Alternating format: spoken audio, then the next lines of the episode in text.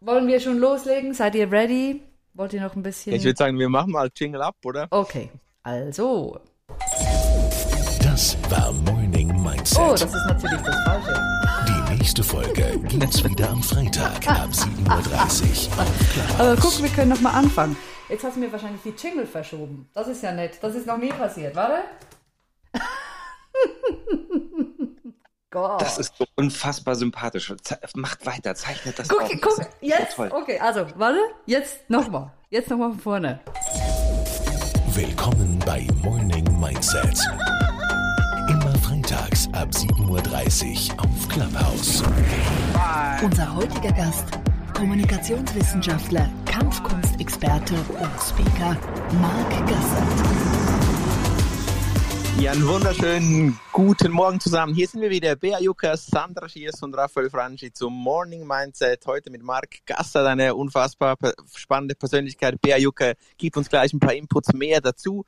Wir freuen uns, bist du dabei beim Morning Mindset, bei Clubhouse oder im Podcast. Ja, und Bea, wen dürfen wir dann heute auf unserer Guten Morgen Couch begrüßen? Sein Vater war Mafiajäger und Experte für Entführungen bei Interpol. Deshalb wuchs er an verschiedenen Orten dieser Welt auf. Zahlreiche Male ist er mit seiner Familie umgezogen, von Rom über Venezuela nach Japan oder China. Und dabei kam er natürlich dann auch in Kontakt mit der Kampfkunst und ließ sich eben von namhaften Großmeistern der asiatischen Kampfkunst ausbilden. So erwarb er dann den schwarzen Gürtel in Karate, in Taekwondo und in Kung Fu. Unglaublich. Heute ist er bekannt als der blonde Shaolin und Experte für Disziplin und Willenskraft. Er hat ein Buch geschrieben und steht als Keynote-Speaker auf den Bühnen dieser Welt. Und heute Morgen jetzt eben bei uns im Morning Mindset. Ein wirklich spannender Mann, Marc Gassert, unser heutiger Gast. Guten Morgen. Hey, guten Morgen. Toll, dass ich dabei sein darf. Ich nehme jetzt mal an, du bist äh, nicht erst vor zehn Minuten aus dem Bett gefallen. Was machst du äh, am Morgen normalerweise? Wie machst du dich am Morgen fit für den Tag? Ach, ich finde es immer ganz klug, äh, Aufstehverhalten zu ritualisieren. Weil das Gute ist, alles, was ein bisschen ritualisiert ist, das verlangt einem keine Willenskraft ab. Also du hast gerade von Disziplin gesprochen. Das ist tatsächlich was, was mich interessiert. Und ich will natürlich am eigenen Leibe das vorleben, was ich erzähle.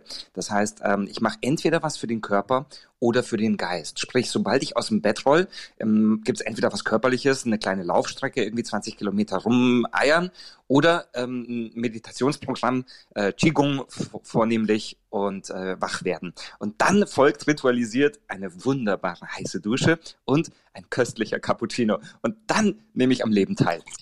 Also 20 Kilometer Rennen. Wann stehst du denn auf? Ah, also das, das ist jetzt ein bisschen eine Übertreibung Ah, in, in Shaolin-Stil. In Ja, kann ja Shaolin-Stil, sein. also- Weißt du, du als Shaolin-Mönch, das würde ich dir jetzt noch zutrauen. Ja, und genau da sind wir am springenden Punkt. Ähm, in der Zeit, in der ich äh, aktiv Shaolin Kung Fu in, in, in Shaolin gemacht habe, da musstest du jeden Morgen aufstehen und einen Halbmarathon laufen, also 21 Kilometer. Und, ähm, und jetzt bin ich äh, mehrfacher Familienvater, lebe in Deutschland in einer komplett anderen Welt. Und wenn ich jetzt nur an 20 Kilometer denke, dann läuft mir ein kalter Schauer den Rücken hinunter. Also äh, ich bleib klassisch bei, bei zwischen 5 und 10 Kilometer und versuche das schnell durchzuziehen. Und du duschst heiß, Marc. Bedeutet jetzt, wo alle ja sagen, sie duschen kalt, bist du so, ist das so ein Anti-Ritual, weil alle sagen Cold Shower, das ist der real shit. Du sagst aber, du duschst heiß. Kleines Detail, aber ist es so? Ähm, ja, das ist so. Ähm, da, da legst du auch den Finger in eine Wunde. Ich, ich, ich finde kalt duschen ganz fürchterlich. Ich mache das nur manchmal. Ähm, aber es gibt für mich, also ich, ich weiß, man, man sagt irgendwie, programmiert deine Psyche und kalt duschen ist so gesund und so weiter. Ähm, es gibt oft genug Situationen in meinem Leben, wo, ich, wo mir sehr, sehr kalt ist. Ähm, nee, nee, ich brauche das nicht. Ich bin, ich bin nach einem warmen, nach, einem, nach einer richtig wohlig heißen Dusche, bin ich bestens aufgestellt für den Tag. Cool. Gibt es denn, Marc, so alltagstaugliche Übungen, die du machst, die wir alle machen könnten? Oh ja, da gibt's eine ganze Menge. Ich meine, ähm, äh, sagen wir so, wenn wir über, über mein Thema sprechen, über Disziplin, über Willenskraft, ähm, dann, dann entdecken wir, dass uns die fernöstliche Weisheit, die bietet uns Körperübungen an und mentale Übungen. Also das geht immer davon aus, dass man, dass man bereit ist zuzugestehen, es gibt Körperübungen, die machen dich mental leistungsfähiger und es gibt Mentalübungen, die machen dich körperlich leistungsfähiger. Ich glaube, darüber müssen wir nicht reden, das, das hat ja mittlerweile jeder verstanden. Und deswegen kriegst du ein ganzes Spektrum an Handwerkszeug. Es gibt ein paar Körperübungen, die sind unglaublich gut, um deine Willenskraft zu stärken, zu stärken, zum Beispiel diese Mabu-Reiterstellung, eine isostatische Belastung. Oder es gibt Übungen, äh, die du mit deinem Körper machen kannst, die deinen Fokus äh, in den Vordergrund schieben, damit du dich besser und länger konzentrieren kannst. Ja, wie zum Beispiel bestimmte Atemtechniken oder äh, also äh, haptisch den Körper zu kneten an, an äh, zentralen Nervenpunkten. Und, und dann gibt's mentale Übungen, ähm, also Achtsamkeitsübungen würde man vielleicht auf Neudeutsch sagen, äh, die wir nutzen können, um tatsächlich unseren Körper in Leistungsfähigkeit zu bringen. Und ähm, genau, also da gibt's einen ganzen Blumentopf oder einen ganzen Werkzeugkasten an, an Techniken, die ich anbiete. Eine Übung heißt ja auch Wu Wei. Handeln durch Nichthandeln. Das klingt so äh, äh als etwas Perfektes für den inneren Schweinehund. ja, stimmt, ja, Wu Wei ist ein, ein Konzept, ähm, das findet man im, im Taoismus, man findet es auch im Konfuzianismus und, ähm, und man kann es auch aus dem Zen oder, oder chinesisch Jan, ähm, also quasi dem Buddhismus, entnehmen äh, oder entleihen. Und die Grundidee, das ist komplex zu beschreiben. Am leichtesten geht's vielleicht, wenn man das Wort Flow verwendet. Ähm, ihr, ihr kennt ja diesen Zustand, wo man, wo man sehr leistungsstark ist und man merkt aber gar nicht, dass man, dass man leistet. Mm, man ist so in der Sache drin. Ich sage immer, das Verschmelzen von Selbst und Aufgabe, das ist der zentrale Aspekt äh, von Wu Wei. Ähm, und diesen Zustand zu erreichen, diesen, diesen Flow-Zustand, wo selbst harte Arbeit mühelos von der Hand geht, ähm, da gibt es in, in China unterschiedliche Philosophien. Der Konfuzius, der sagt, ähm, du musst den Menschen veredeln. Also er setzt voraus, der Mensch ist prinzipiell gut. Das ist schon mal eine, eine, tolle Erkenntnis im Vergleich zu anderen Philosophen. Also er sagt, der Mensch ist prinzipiell gut, aber du kannst ihn noch besser machen, indem du ihn veredelst. Und damit ist nicht das Persönlichkeitsschleifen genannt, ja, was so hart ist, sondern es ist eher eine Art, ähm, wie man guten Wein zieht und entwickelt, mit, mit äh, Ressourcen, die ihm gut tun, mit ausreichend Sonne, Mineralstoffen und so weiter. So, mhm. also die Idee von, von Konfuzius ist, werde so gut wie du kannst. Und dann wirst du aus deinen entwickelten Fähigkeiten, da wirst du so gut werden in dem, was du machst, dass du diese Fähigkeiten irgendwann ausüben kannst, ohne darüber nachzudenken. Und dann bist du automatisch und quasi immer im Flow. So.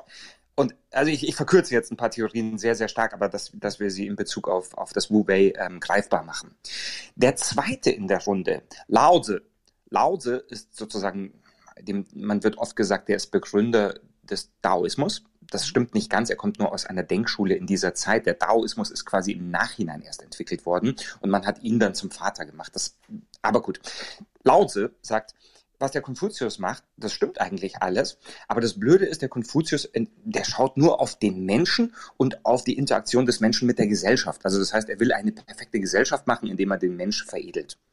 Und das stimmt ja gar nicht, weil es gibt ja noch die ganze Natur drumherum. Es gibt ja, wir müssen ja den Kosmos und die energetischen Gesetze des Kosmos, die Physik und die Natur, die müssen wir mit einbeziehen zum Menschen und zur Gesellschaft. Nur dann wird ein Schuh draus.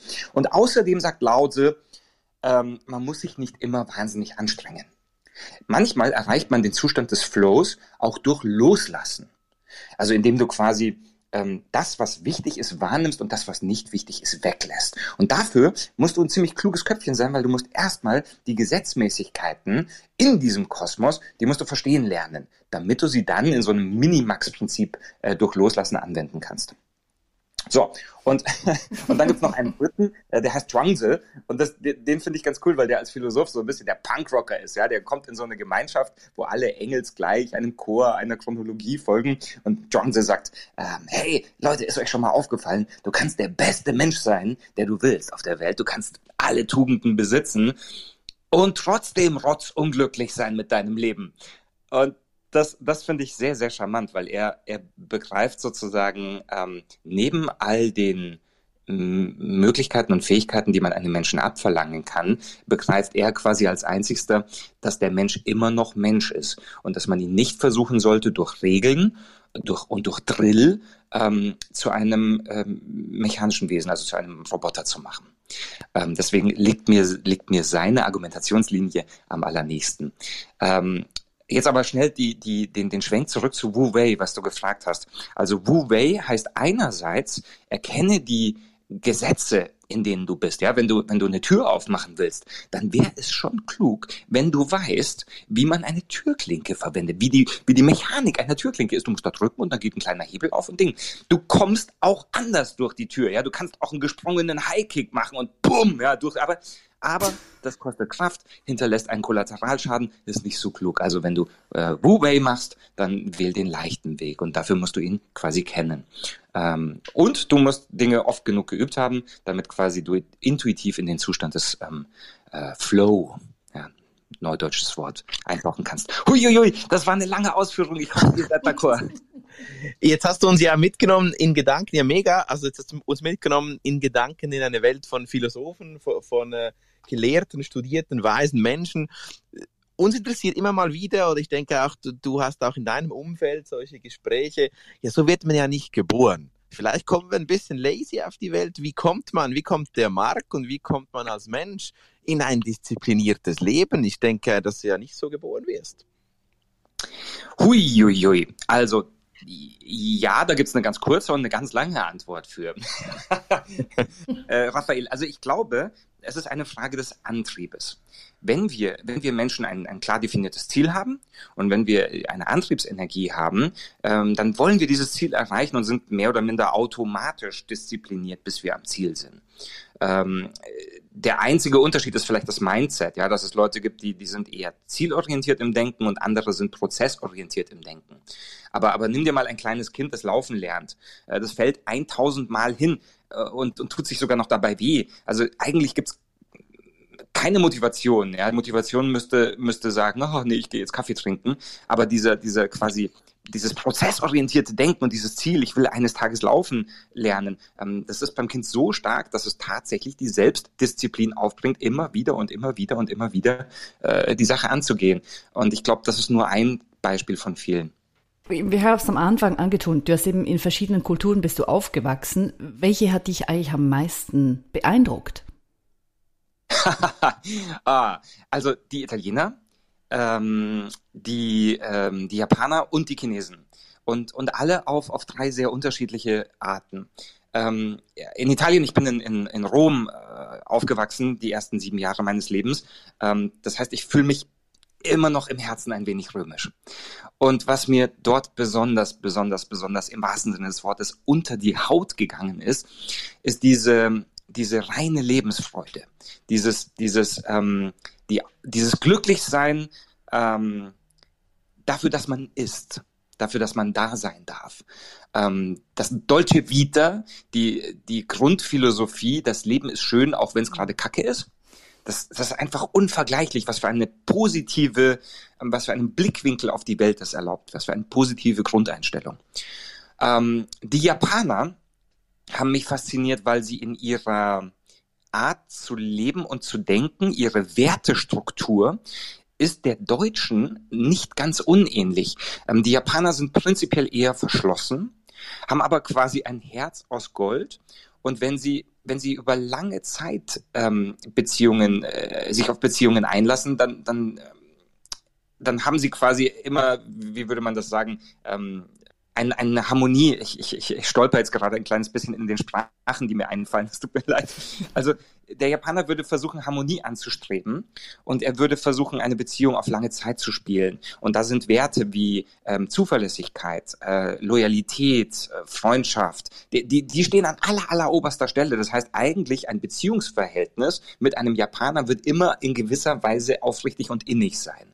Übrigens, wenn ich sage deutsche Tugenden, dann meine ich damit äh, deutschsprachig, weil ich glaube, dass wir so als Alpenländler, äh, egal ob Österreich, Deutschland, Schweiz, wir haben äh, viele Kerntugenden wie, wie äh, äh, Ordentlichkeit, Zuverlässigkeit, Pünktlichkeit, die man uns so zuschreibt, ähm, die, die, die treffen irgendwie auf uns alle so ein bisschen zu. Oder zumindest, ähm, selbst wenn wir nicht ganz so ordentlich sind, wie wir es gerne sein möchten, äh, wir wissen, es hat kulturell einen, einen, einen wichtigen Stellenwert. so, also ich entdecke viele Gemeinsamkeiten mit den Japanern, obwohl sie auf einer anderen Ebene komplett anders sind. Das war, das war was, was für mich diese Kultur so ganz besonders liebenswert gemacht hat.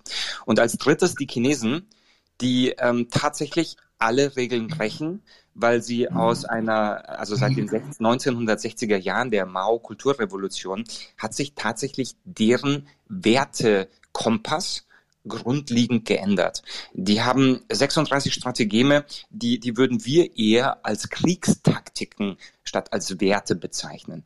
Da ein Großteil dieser Strategeme beschäftigt sich mit der Frage, wie kann ich mein Gegenüber äh, über den Tisch ziehen, wie kann ich ein bisschen tricksen, wie kann ich ein bisschen manipulieren, ähm, wie, wie kann ich dafür sorgen, dass in strategischen Entscheidungen ich nicht derjenige bin, der das Risiko trägt, sondern der andere, der Geschäftspartner.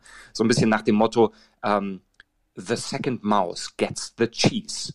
Ja, also das ist alles so fremd für, für, für meine italienisch-deutsch-europäische Seele gewesen, dass ich so dachte, wirklich, wirklich, ist echt. Und ich war dann, ich war dann ähm, in Shaolinzi äh, sehr, sehr versöhnt ähm, zu spüren, dass es aber auch die alten Werte gibt, die von den großen Philosophen kommen und dass es quasi eine Frage der Zeit ist. Also so wie Europa gerade nach einem selbst ringt und sucht, wer sind wir als Europäer, wie wollen wir sein als Europäer, so habe ich das Gefühl, äh, ringt gerade China auch um eine neue Identität. Wie wollen wir sein? Wie soll das werden in einer globalisierten Welt? Und das heißt, beide Extremwelten sind in einem großen Spannungsfeld, in einem Austausch miteinander und in einem Wandel. Und diesen Wandel, den spüren wir nicht nur kulturell und, und, und soziopsychologisch, den spüren wir auch wirtschaftlich und das ist gut so. Du reist ja heute, Marc, als Referent und Experte für Disziplin und Willenskraft, um nochmal auf dieses Thema zurückzukommen, um den Globus. Es, ich weiß nicht, Selbstdisziplin finde ich ein bisschen antiquiert. Ich weiß nicht, wie du das siehst. Oder vielleicht kannst du uns sagen, was du darunter verstehst. ja, also du hast recht. Die, die Konnotation, ähm, also quasi, wir, wir hören ein Wort und dann kommen Assoziationen, die, die uns an irgendetwas erinnern. Und ähm, das nennt man Konnotation. Und die Konnotation des Begriffes Disziplin, die ist antiquiert, weil wir ordnen sie einer Ära zu, äh, zum Beispiel dem Preußentum. Da, da assoziieren wir mit äh, Härte, Drill, Zwang, ähm, ähm, Unterordnung und, ähm, und das ist aber eigentlich gar nicht der, das Herzstück ähm, der, der Selbstdisziplin oder der Disziplin. Ähm, es ist in erster Linie eine Tugend, die uns unseren Zielen näher bringt.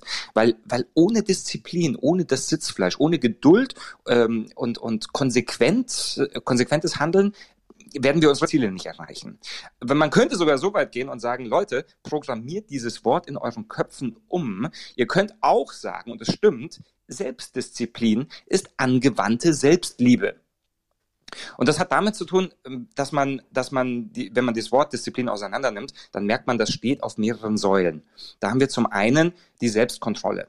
Also das heißt, ähm, wir, wir kontrollieren unser Handeln. Die Kontrolle des Handelns ist ein wesentlicher Teil der, der Selbstdisziplin. Ich gehe nicht einfach irgendwo hin und benehme mich unflätig, sondern ähm, ich überlege, was ich tue. Ich gehe nicht irgendwie in die Schule und stänker rum oder ich oder in der in der Trambahn oder in der in der S-Bahn im Zug. Wenn jemand die Füße äh, auf dem Sitz hat, dann haue ich dem nicht gleich eine rein, sondern ähm, ich, ich rede erstmal mit ihm.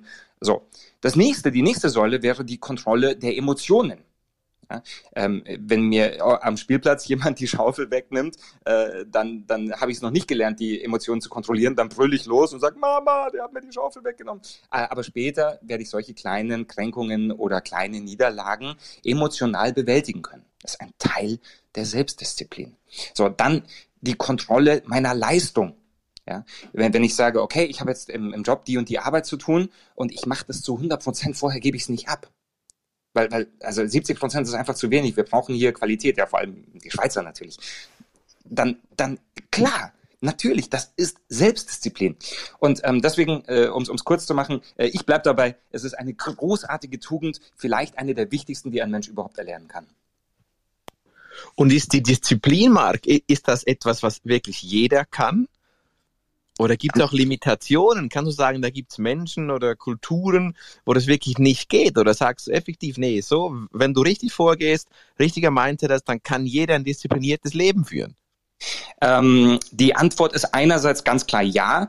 Ähm, also jede Kultur, jeder Mensch, wenn du als Mensch geboren wirst, dann wirst du die Fähigkeit Selbstdisziplin steigern können von, von deinem persönlichen Nullpunkt aus steigern können. Es gibt nur einen Teilbereich, der Selbstdisziplin, bei dem das nicht funktioniert. Und das ist die Impulskontrolle. Und das ist ein bisschen paradox, weil die Impulskontrolle ist das, was wir häufig als Pseudonym für Disziplin nehmen. Ähm, ich gebe dir ein Beispiel. Äh, du, du, bist völlig geschafft, weil, weil du einen langen Arbeitstag hinter dir hattest. Du kommst abends in die Küche und da ist äh, eine frische, saftige Schokotorte.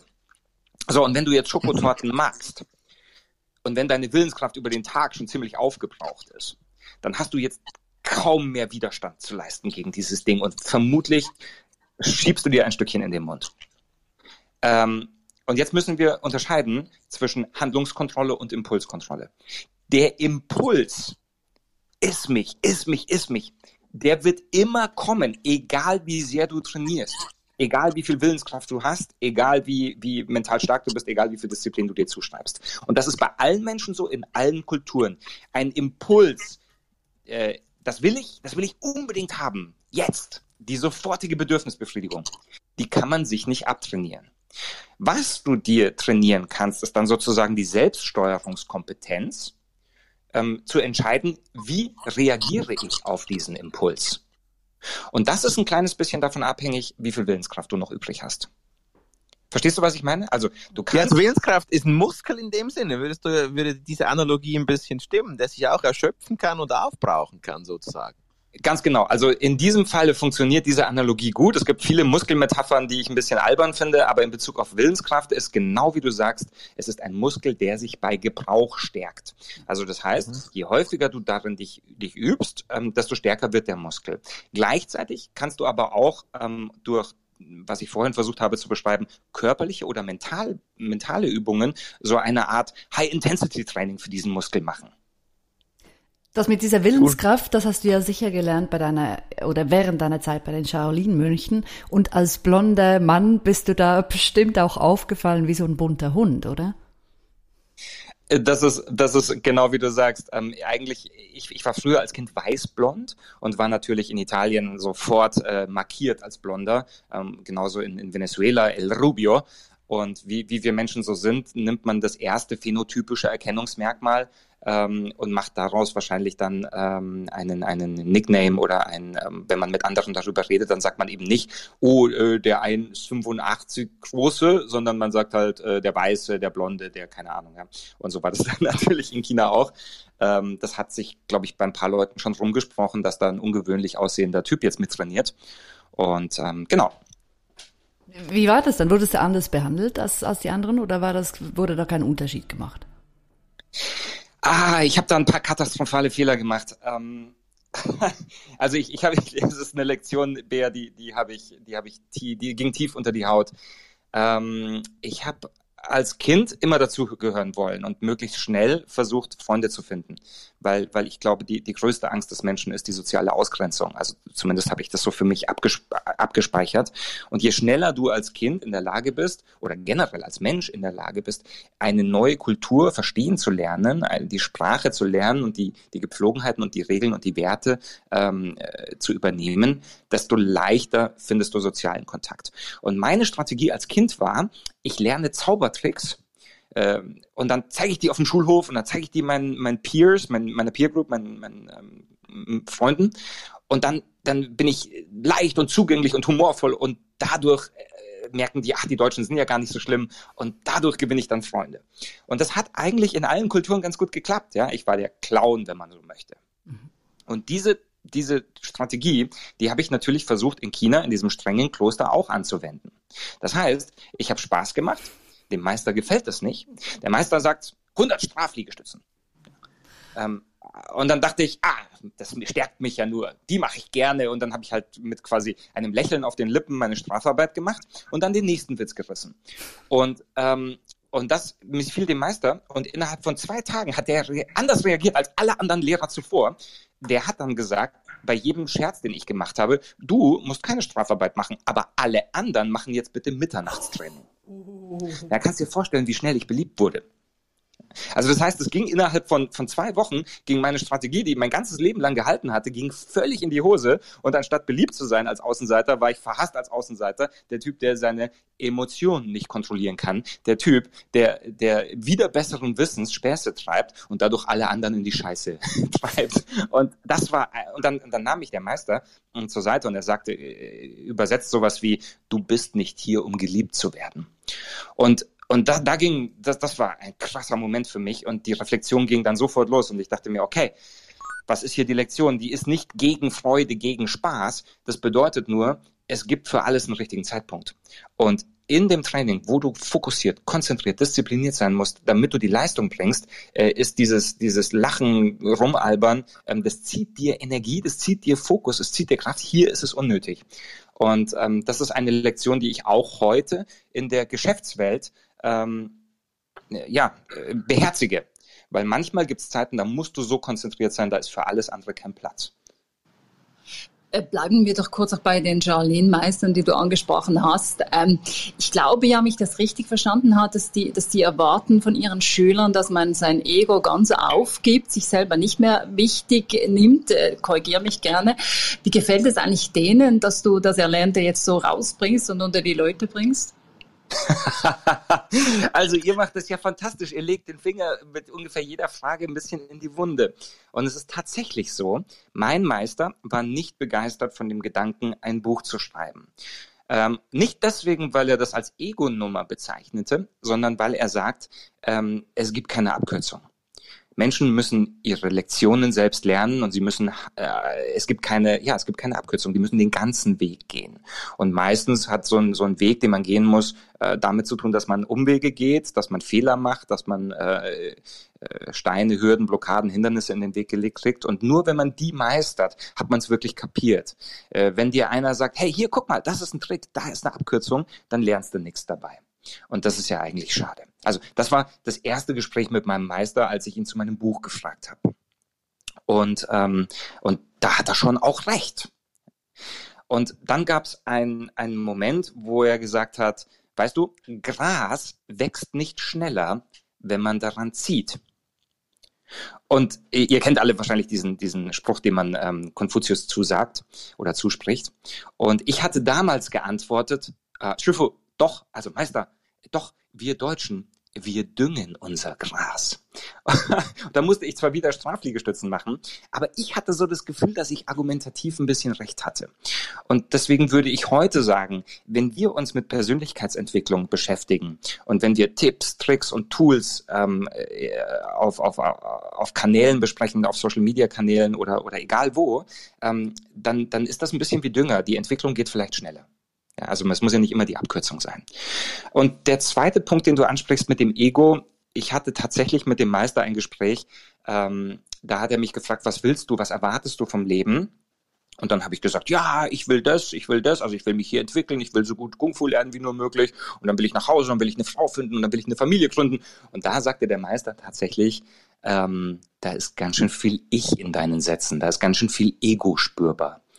Und das führte bei mir zu der Reflexion, ja, ich bin so, ich bin so groß geworden, das sind meine Werte. Vermutlich habe ich nur dieses eine einzige Leben. Ähm, ich möchte doch, ich möchte doch das Beste daraus machen dürfen und das Beste entsprechend meiner Neigungen, meiner Fähigkeiten und meiner Wünsche. Und als ich diese Reflexion getan hatte, war für mich klar, dass ich gehen werde. Und als ich dann, dann das dem Meister sagte, meinte er, schön, dass du auch schon drauf gekommen bist. Also es war denen auch klar. Cool. Jetzt hast du ja ein Buch geschrieben, Marc. Du trittst öffentlich auf, du inspirierst Menschen in deinem Thema. Kannst du uns mitnehmen in so einen Magic Moment, wo, wo du Veränderung bei, bei Personen, von denen du gesprochen hast oder vielleicht auch danach begleitet hast? Gibt es so diesen Magic Moment, wo du vielleicht eine besonders hohe Veränderung festgestellt hast? Mm, also, also äh, da muss ich fast bei mir selber anfangen. Ähm, für mich war der spektakulärste Moment, als ich ein, in, in eine Körperübung machen musste und ich dachte, ich sei tot und es ginge gar nichts mehr. Meine Muskeln seien ähm, leer, mein Geist sei ermüdet und und nur nur durch ein Wort mehr oder minder, das der Meister gesprochen hat, ähm, habe ich gespürt, auf einmal ist neue Kraft da und ich konnte es gar nicht fassen. Und ich habe eine Übung bewältigt, von der ich glaubte, sie sei absolut außerhalb meiner Fähigkeiten. Und das war ein Magic Moment, wie du beschreibst, weil, weil wenn du selbst einmal spürst, welche Kraft der Geist entwickeln kann, ähm, dann, dann machst du die Erfahrung, dein Körper ist bereit zu glauben, es geht nicht mehr und in Wahrheit sind noch 70 Prozent mehr drin. Also wirklich, wir sprechen hier von, von richtig, richtig viel Potenzial, das, das noch nicht ähm, angezapft wurde. Da, da haut der Körper schon eine Bremse rein und sagt, ja, oh, ich kann nicht mehr. Und das war ein echter Magic Moment. Also das, wie viel mehr dann noch geht, das, das war unfassbar. Und ich, ich begleite ähm, als, als Mentor einen Olympioniken im Taekwondo, eine, eine Wushu, also Kung Fu äh, Weltmeisterin, das ist eine Chinesin. Ähm, ich, also sagen wir so, ich, ich, ich versuche natürlich den Ball weiterzuspielen und Wissen weiterzugeben. Und ob ich jetzt in der Lage war, denen ein paar Magic Moments mitzugeben, das weiß ich nicht. Das müssten die quasi selber erzählen. Aber ein Teil in mir drin hofft es wirklich sehr. Schlussendlich hat ja oh. jeder Mensch seine inneren Kämpfe, oder? Äh, gegen was kämpfst du eigentlich noch? Oder, oder ist bei dir dieser innere Kampf gegen, äh, keine Ahnung, Versagensängste oder Trägheit, ist der vorbei? Auch eine gute Frage.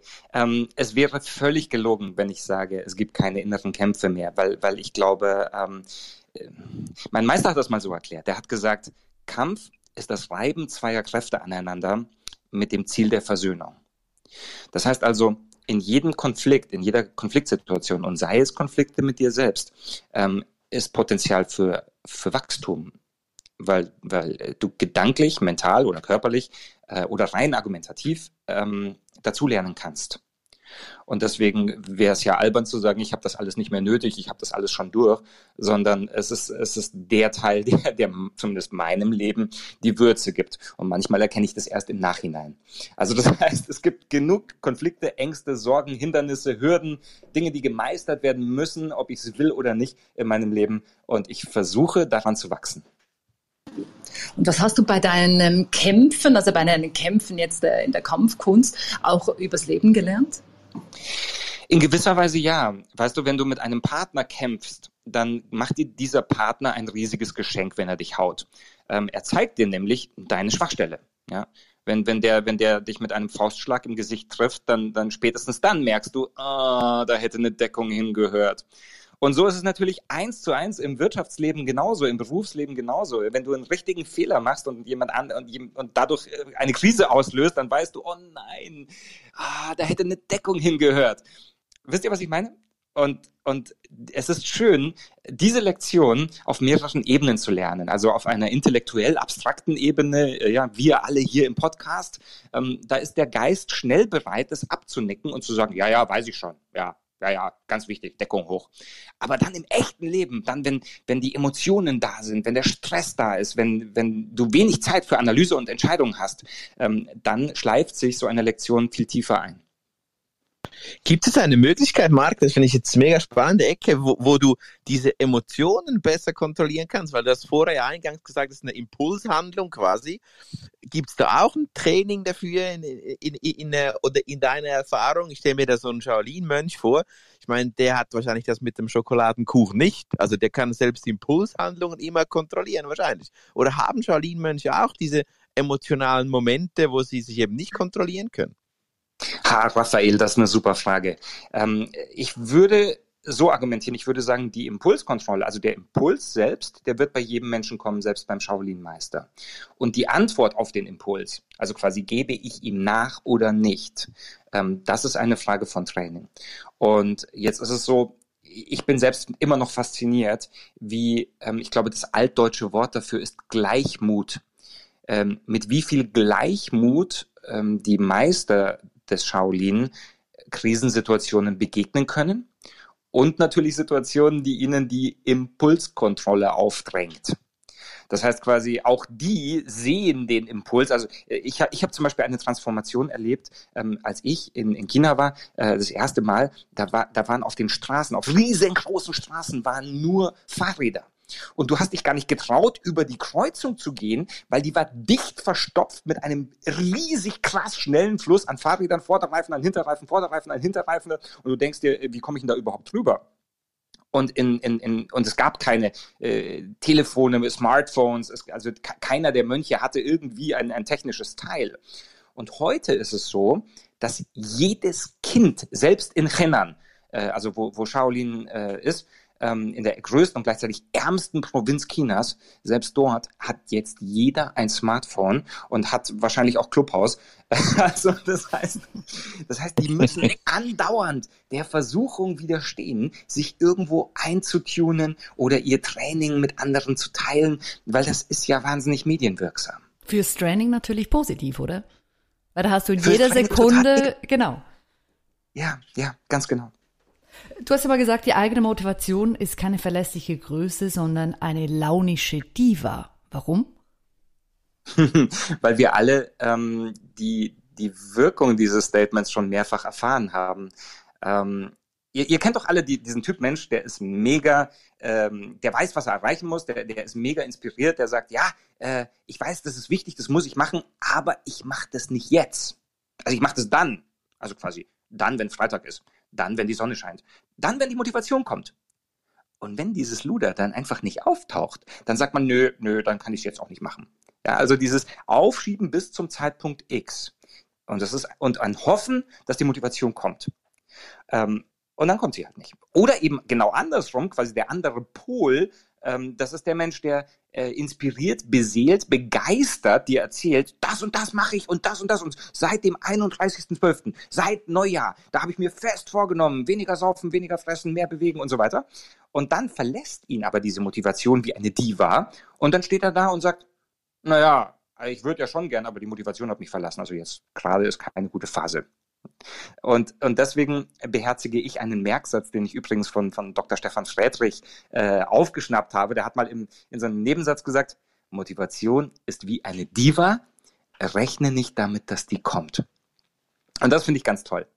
Weil die Erkenntnis ist, wenn die Motivation da ist, dann machst du es natürlich. Let's go, super. Wenn du motiviert bist, brauchst du keine Disziplin. Aber wenn die Motivation weg ist, dann erst, dann brauchst du wirklich Disziplin. Dann musst du die Arschbacken zusammenkneifen deine Willenskraft ausüben.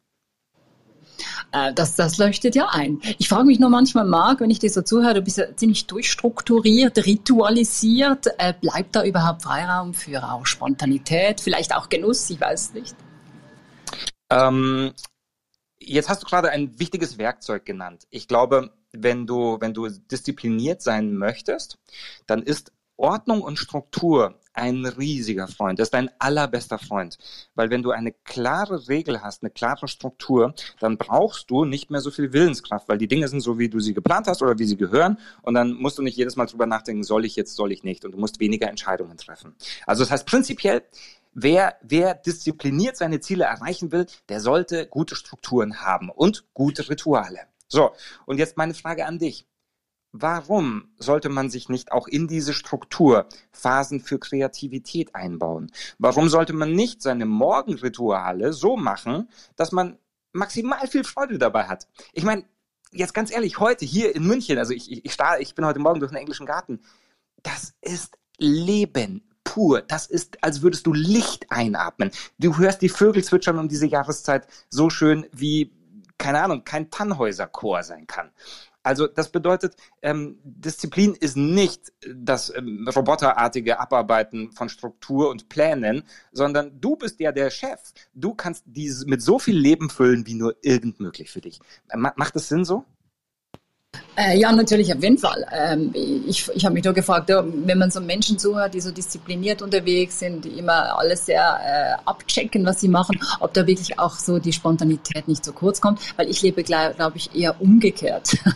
Aber ich bin so eher kreativ unterwegs und, und muss mich immer zingeln oder mahnen dran, dass es ja noch Dinge gibt, die ich machen muss oder sollte. Also darum äh, bin ich sehr froh für diesen Eindruck. Danke. Aber ich unterstelle dir, dass du ähm, selbst in deinen kreativen Phasen, weil du hast es gerade ja zu Wort, also zu, in schöne Sätze gekleidet, ähm, selbst in kreativen Phasen bist du an der Zielerreichung interessiert und, und, und du mahnst dich dann selbst und sagst, das und das muss ich aber noch machen oder das und das muss ich noch durchziehen. Und das ist eben genau die, der Teil von Disziplin, die Kontrolle der eigenen Handlung, also quasi die Selbstkontrolle, ähm, die ein, ein ganz starker Stützpfeiler ist. Und, und ich glaube, jeder Mensch hat das. Jeder Mensch. In unterschiedlichen Ausprägungen, zu unterschiedlichen Situationen, in unterschiedlichen Lebensbereichen. Ja, und wenn du jetzt später zugeschaltet hast hier beim Podcast Morning Mindset mit Sandra Schies, Juka, Raphael Frangi, oder wenn du hier bei Clubhouse bist, dann darfst du gerne auch die Raise Your Hands Function nutzen. Wir sprechen mit Mark Gassert, der Disziplinexperte, klingt so hart, aber doch, er kennt sich aus, er hat mit Shaolin Mönchen gelebt, hat einen spannenden Familien-Background, hat in Italien wahrscheinlich auch wirklich am Puls gelebt, da, da wo, wo ähm, Disziplin jetzt nicht, das ist nicht das Land der Disziplin. Und trotzdem ist er heute ein bekannter Experte. Und Trainer Mark, ich sage das gerade, weil ich aktuell gerade in der Nähe von Venedig bin und äh, musste vorhin schmunzeln, weil du gesagt hast, Rom und Italien und so, das ist ja wirklich nicht das disziplinierteste Land, wenn man da so ist und das lebt. Wenn du also hier dabei bist bei Clubhouse, raise your hands beim Podcast gerne über die Social Media Kanäle, wenn du eine Frage hast. Jetzt Marc, ich möchte noch mal kurz in diese Italien-Geschichte rein. Du hast ja einen, einen spannenden Familien-Background auch. Du hast einen, einen Vater, der ich würde mal sagen, mit Kriminellen zu tun gehabt hat. Das hat dich geprägt auch und du wurdest dort zu der Zeit ja umgeben von Menschen, die diszipliniert waren. Es waren Aufpasser, beschreibst du sie, Security-Personal. Und wie fest haben die dich inspiriert? Hm, inspiriert im Sinne von, sie haben mir den Weg ins Leben gewiesen. Ähm, mhm. ich erinnere mich an, äh, ich glaube, ich war vier oder fünf. Ähm, da waren die ersten Lektionen im taktischen Nahkampf fällig. Wobei man kann das nicht taktischen Nahkampf nennen bei einem Vierjährigen. Das war eher sowas wie, wie kannst du dich aus einer Umklammerung befreien? Wohin musst du rennen? Welche Telefonzelle gehst du? Ähm, dann, welche Telefonnummern weißt du auswendig? Welche Passwörter musst du sagen? Ähm, also so eine Art Geiselnahme, äh, Vorbeugungsszenario. Ähm, mhm. jetzt, jetzt insgeheim, ich bin mir nicht ganz sicher, ob unsere Zuhörer, die ja wahrscheinlich eine junge Generation sind, ob die überhaupt wissen, was eine Telefonzelle ist. Aber da hat Superman sich umgezogen. ist es so, ist es, ist es so, Mark, dass äh, die Angst, ist ja eine Emotion, übernimmt die Angst die Impulshandlung oder wie kommt Angst der Disziplin in, wie kreuzt sich die? Beeinflusst Angst Disziplin? Oh, definitiv. Oh, definitiv. Äh, Angst ähm, beeinflusst uns alle in, in allen Entscheidungen und inklusive natürlich der Selbstdisziplin, weil Angst oft äh, uns in entweder eine Handlungsstarre bringt, also quasi ins Phlegma, ins Nichtstun. Man hat das jetzt auch während Corona ganz gut gesehen, wie viele Menschen angststarr zu Hause sitzen geblieben sind, anstatt sich der neuen Situation zu stellen. Ähm, oder aber die Angst triggert den sozusagen Fight-or-Flight-Instinkt. Also das heißt, die fangen in einer Übersprungshandlung wildes Rennen an und verlieren aber Kopf, Verstand und vor allen Dingen Plan und Strategie äh, und rennen einfach los und machen irgendwas. Ja, das, das mhm. kann leider auch durch Angst passieren. Ähm, das bedeutet, wir müssen unseren Ängsten begegnen, wir müssen sie kennenlernen und letztlich müssen wir sie umarmen. Äh, mein, mein Meister hat mal gesagt, ähm, ich, ich hoffe, dass ich das richtig paraphrasiere, wenn du von deiner Angst weggehst, also wenn du versuchst aufzuschieben, äh, dich zu verstecken, dann wird die Angst größer und mächtiger. Aber wenn du auf die Angst zugehst, äh, sie analysierst, mit ihr Kontakt aufnimmst, ihr die Hand reichst, dann wird sie kleiner. Mhm. Und das ist eine Lektion, die, die finde ich unglaublich spannend. Ich glaube, die kann man auch in unseren Alltag übertragen. Wenn ich Angst vor meinem Chef habe, weil da ein Konflikt schält, das Beste, was ich tun kann, ist gleich in der Früh hinzugehen, den Stier bei den Hörnern zu packen und Klarheit schaffen. Und dann verschwindet auch die Angst. Du hast da was Spannendes gesagt vorher, Marco. Wir kommen schon ein bisschen langsam in die Schlussrunde unseres Gesprächs. Wir timen das. Und da, da würde mich schon was noch mega wundern nehmen. Ich glaube, stellvertretend für, für, für die Welt, um es mal so ein bisschen in, auf die große Ebene zu nehmen, die aktuelle Zeit, ja. Wir leben in einer schwierigen Zeit, die hoffentlich langsam sich dem Ende zuneigt. Was hat das mit dir gemacht als disziplinierter Mensch? Wie ist deine Perspektive aber vor allem jetzt in diesen Post-Pandemie ist schon ein großes Wort, aber du weißt, was ich meine. Ist, ist es, hat sich das verändert? Hat dein Gedanke zur Disziplin, deine Perspektiven sich verändert? Oder konntest du selbst in diesen stürmischen Zeiten deine Disziplin beibehalten? Mm, also die Disziplin habe ich tatsächlich äh, beibehalten. Ähm, ich habe äh, mein, mein gesamtes Geschäftsmodell, mein Businessmodell hat sich ähm, in Luft aufgelöst. Ich habe äh, 97, also in, den, in der ersten Phase 97 Prozent Umsatzrückgang gehabt, weil, weil ich hauptsächlich davon gelebt habe, äh, Kongresse, Veranstaltungen oder Seminare zu geben. Ähm, und all das war ja auf einmal verboten und damit ähm, gab es für, für den kleinen Kommunikationswissenschaftler Gassert kein Betätigungsfeld mehr. Ich habe dann die Zeit genutzt und habe zwei Bücher geschrieben ähm, und habe äh, mich in die Digitalisierung gestürzt, wie wir das wahrscheinlich alle gemacht haben. Das heißt, äh, ich habe äh, ein, ein, ein sendefähiges Studio umgebaut und habe dann äh, Online-Kongresse äh, mitgeschaffen, mitmoderiert oder eben Beiträge geleistet in Online-Formaten. Ähm, und das war spannend in der Selbstreflexion zu erleben, wie viele Ängste ich hatte, wie viele Zweifel, wie viele Sorgen und ähm, wie viel meiner Erfahrung, meiner Lebenserfahrung es gebraucht hat, um da nicht in die Schockstarre zu gehen, ähm, sondern behutsam einen kleinen Lernschritt nach dem nächsten zu gehen. Und ich glaube, dass die Reise noch lange nicht vorbei ist. Ich glaube, wir werden post-Corona, werden wir gesellschaftlich und vor allen Dingen auch unternehmerisch, also das heißt in Bezug auf die Wirtschaft, ähm, aufräumen müssen, was wir an Chaos produziert haben. Wir werden nicht mehr genau ins Alte zurücktauchen, sondern wir werden einen, einen neuen Weg finden, der, der wahrscheinlich eine Hybrid, eine Mischform ist. Äh, und das wird für uns alle ähm, Anstrengung und Augenmaß, in anderen Worten Disziplin, benötigen.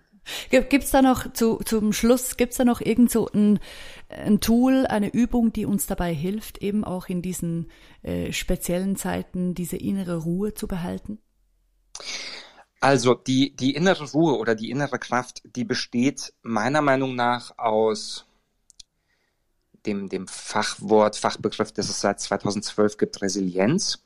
Ähm, also die, es gibt so, so Bücher, äh, ich, ich, ich könnte euch äh, eine E-Mail schicken mit ein paar Links. Es, oder, oder unsere Zuhörer ähm, schaut euch ein paar Bücher über Resilienz an. Meistens äh, stehen da drin die sieben Säulen der Resilienz, also dass man quasi seinen Selbstwert aufbaut, ähm, dass man seine, seine Selbstverantwortung, Selbststeuerungsmechanismen schult. Ähm, und die, die, all diese sieben Schritte, die sind gut und ich würde sie erweitern um die Tugend Mut, weil, weil Mut ist, glaube ich, das, was wir gesellschaftlich jetzt am allermeisten brauchen. Äh, Mut und Hoffnung äh, in, in die neue Zukunft. So, und das kann man pflegen. Und das, wenn wir, wenn diese sieben Faktoren, wenn wir die pflegen, plus Mut dazu, dann äh, entsteht eine innere Ruhe, eine innere Gelassenheit äh, und eine Vorwärtsgewandtheit. Und die brauchen wir jetzt. Also dann gehen wir mutig vorwärts. Vielen herzlichen Dank dir, Marc Gassert. Äh, für alle Zuhörer natürlich auf der Webseite von Marc gibt es mehr Informationen, markgassert.de und natürlich auch in seinem Buch Alles ist schwer, bevor es leicht wird. Vielen Dank für deine Zeit. Danke, Marc. Es war toll, ein Fest. Raphael Beer, ich bin euch unglaublich dankbar. Äh, Nochmal der, der Gentleman äh, Beer, Raphael. Na dann wünschen wir eine gute Schönen Woche. Freitag, und tolles Wochenende. Bis bald. Das war Morning Mindset. Die nächste Folge gibt's wieder am Freitag ab 7.30 Uhr hier auf Clubhouse.